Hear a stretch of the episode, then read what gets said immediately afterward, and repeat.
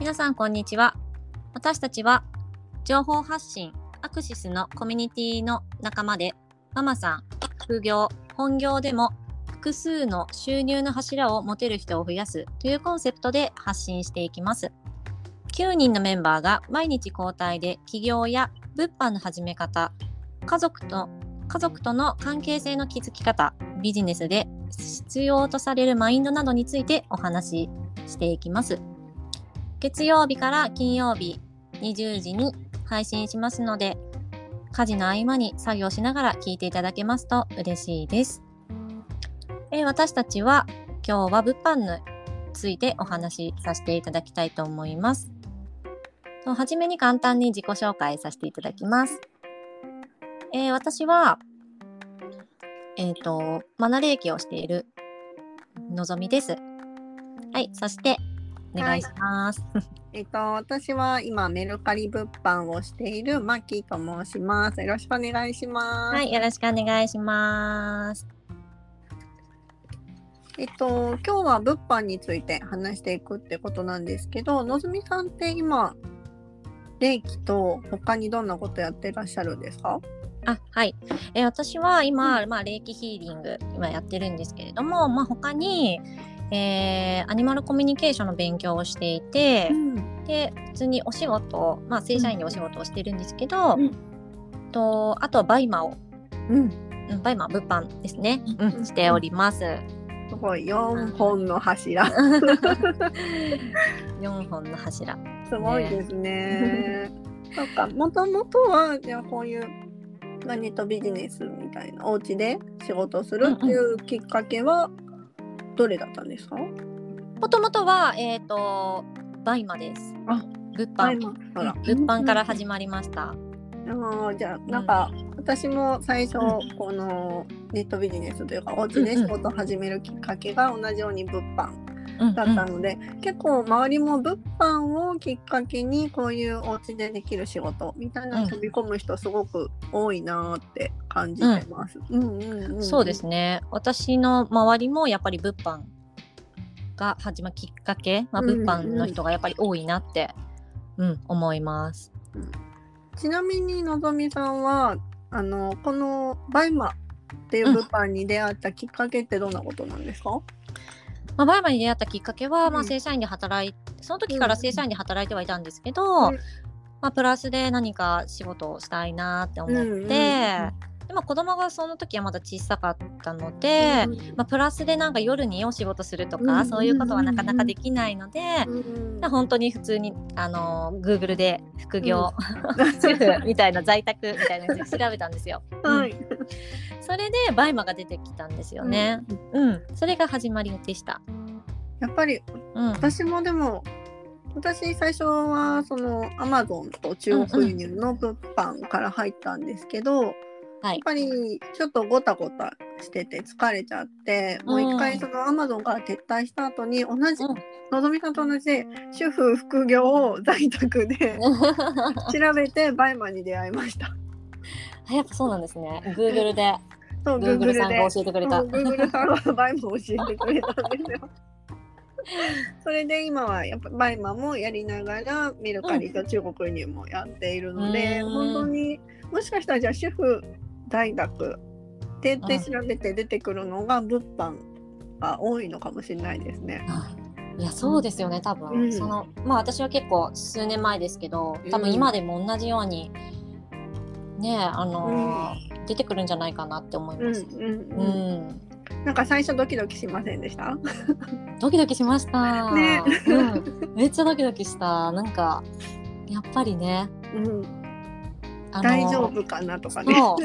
やっぱりなんかあのバイマって、まあ、うん。海外買い付けってうんうん。いうのがやっぱ多いじゃないですか。まあ、多いですね。ネット、うん。ね、インターネットを介してインターネットなんですけど、うん。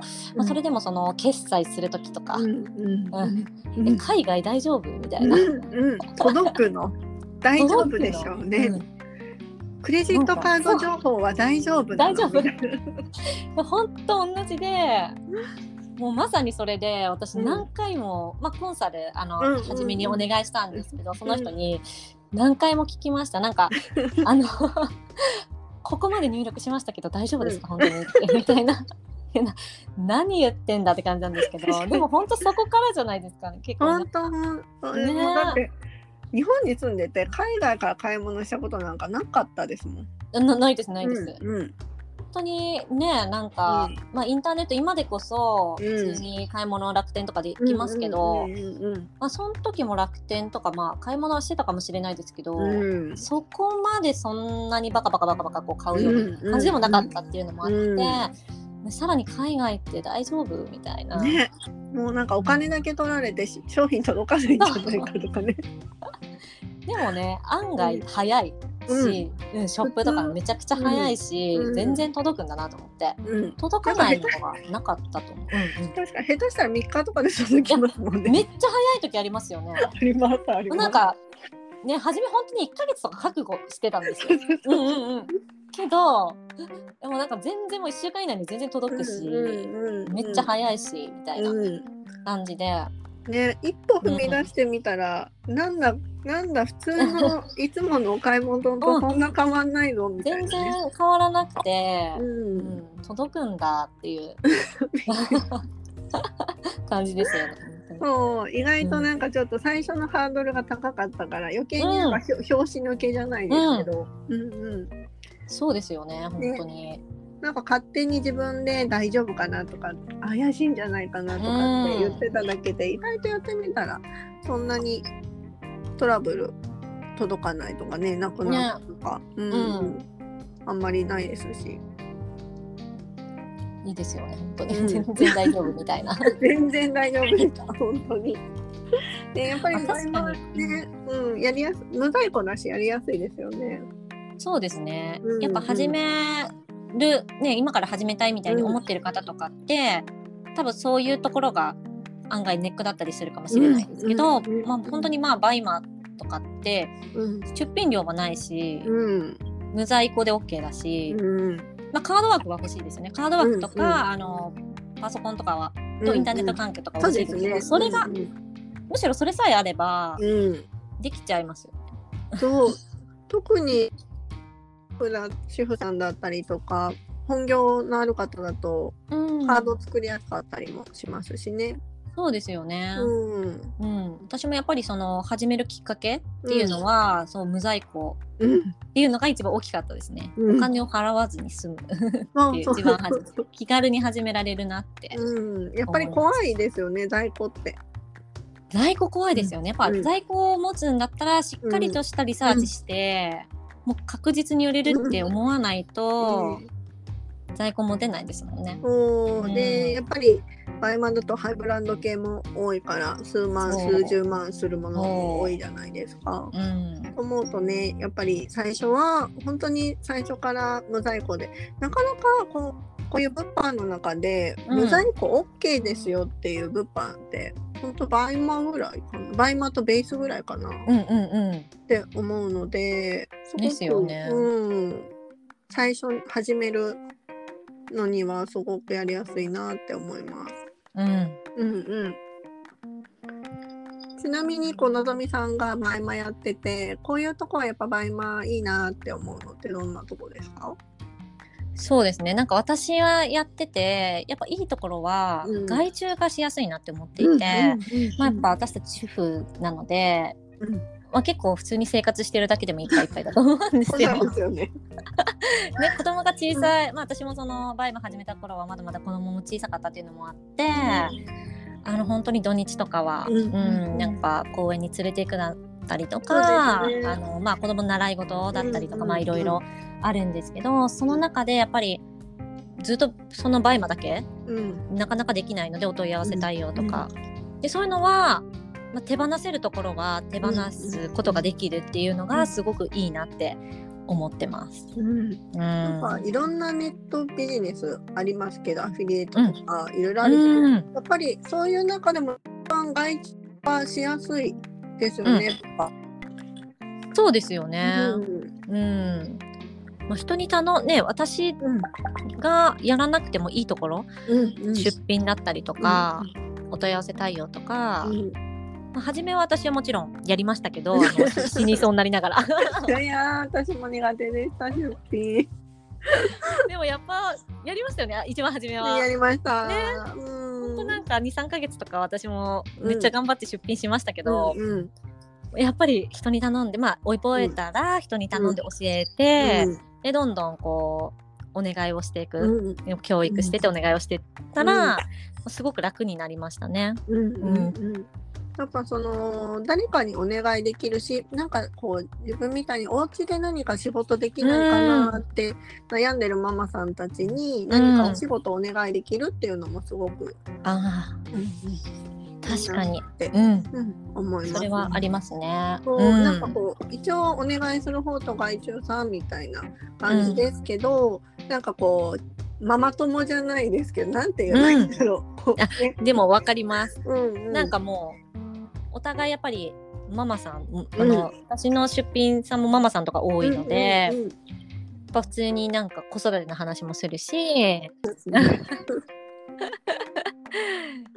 ね。なんかその、まあ、うん。週末逆になんか週末とか、うん。まあ、子供が風邪ひいちゃったとかっうん。ていうのだったら、まあ、休みやすいですしね、うんそのうん休んでいいよってまあ全然言えるし、すね。お互いウィンウィンの関係みたいになってるんじゃないかなって、うん、そうですね。なんかお互いがその病気の時とかね、子供の病気とか行事とかそういうつ大変さがわかるからこそ、こううんなんかこう助け合えるうん感じ、あれすごくありますよね。うんうんうんうん。そうですねありますよね。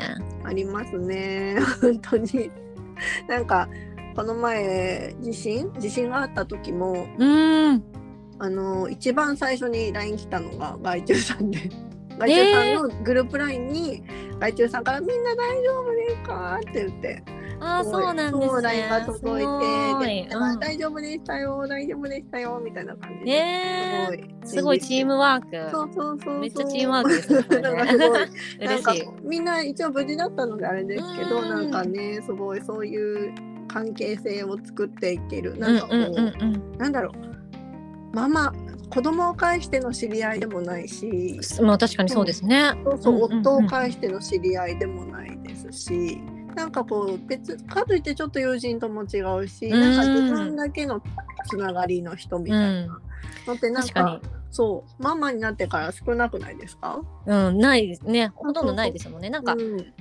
ビジネスの横のつながりではないけれども、でも、うん。そういうでもビジネスの仲間じゃないですけど、うんうんうんうんなんかすごい面白い関係というか。うんうんそうですねなんか面白いなぁと思って。ううんんうんうんなんでやっぱり外注化してねそういう温かいチーム作っていけるっていうのも、すごい物販の楽しいところかなって思ったり。うん、ただねやめちゃうと悲しいんですけどね。いややめちゃった悲しい。うん、やっぱりあのーチームはできるけれども、うん。まあ私も結構あったんですけど、まあ、急に辞めちゃったりとか、まあ、音信不通になってしまうっていうことも、うんうん。まあ、あったりもそうですね。全くないわけじゃないですもんね。全くないわけではないですよね。そうそうそうそう。まあこう辞めますってこううん。言ってくださる方ももちろんいるし、うん。なんかこう転機でねこうなうん。例えばね。妊娠されたとか、出産するとかねそういう時うん。に辞められる時もあれば逆に戻ってくる。